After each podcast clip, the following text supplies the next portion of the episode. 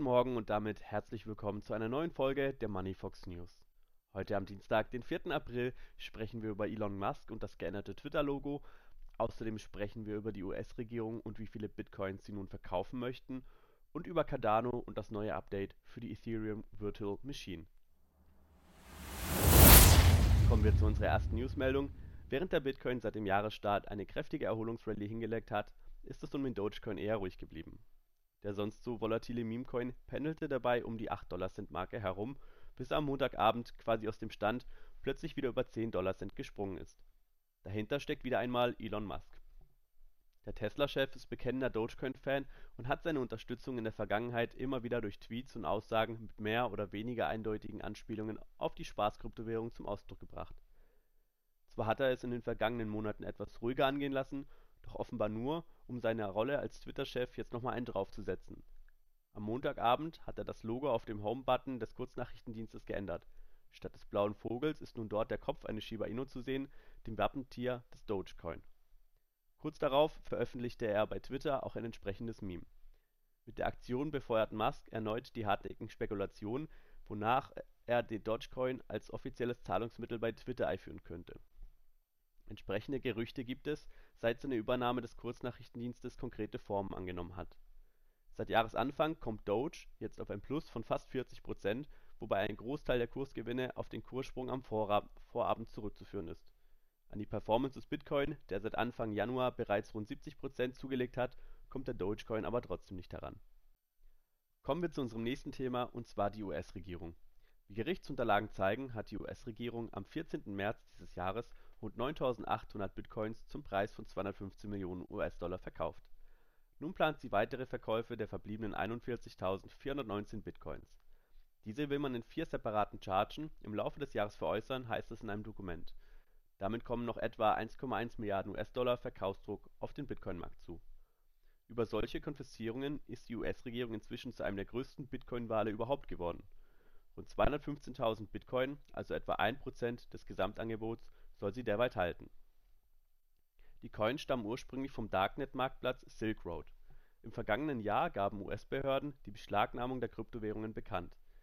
Nicht weit ab davon MicroStrategy, das Tech-Unternehmen von Michael Saylor. Dieses hält nach dem jüngsten Kauf nunmehr 138.955 Bitcoins. Dadurch befinden sich in einer von 150 Bitcoins in den Händen des Konzerns Springen wir gleich zur nächsten und wahrscheinlich auch interessantesten Meldung für Kryptoanleger. Denn Cardano erhält ein neues Update, das die Blockchain mit der Ethereum Virtual Machine kurz (EVM) verbindet. Damit ist das Entwicklerteam in der Lage, auf das Ökosystem der zweitgrößten Kryptowährung zuzugreifen. Umgekehrt profitiert auch diese von einer Fusion der beiden Blockchains. Die EVM ist eines der Herzstücke von Ethereum. Sie führt Smart Contracts aus und updatet den Status des Netzwerks, nachdem ein neuer Block hinzugefügt wurde Zahlreiche Entwickler anderer Chains wie beispielsweise von Polygon nutzen sie, um mit dem Netzwerk zu interagieren und darauf dezentrale Anwendungen, kurz DApps zu bauen. Sebastian Guillemot, der CTO und Mitbegründer von Milkomeda, kündigte vor kurzem ein neues Feature an, das die Cardano VM kurz CVM mit der Ethereum EVM verbindet.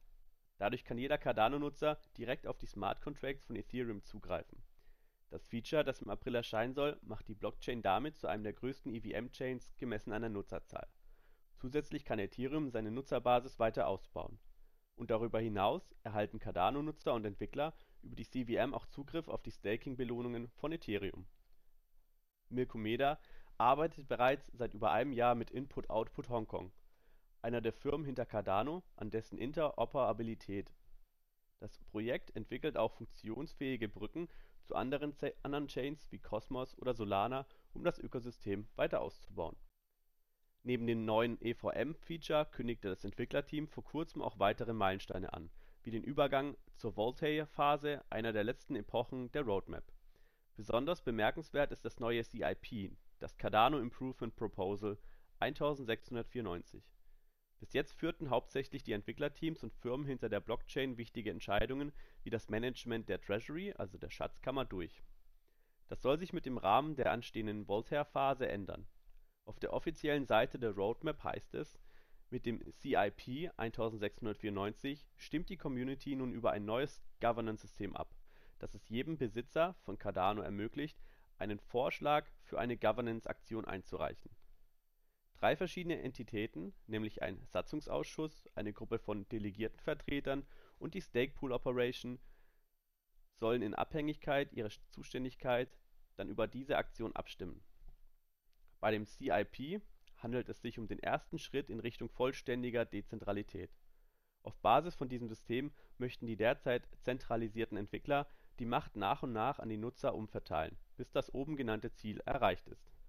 Das war's mit den heutigen News. Um zukünftig keine Neuigkeiten in der Krypto und Finanzwelt zu verpassen, folgt uns gerne auf verschiedenen Kanälen, unter anderem auch auf Spotify. Ich wünsche euch noch einen schönen Tag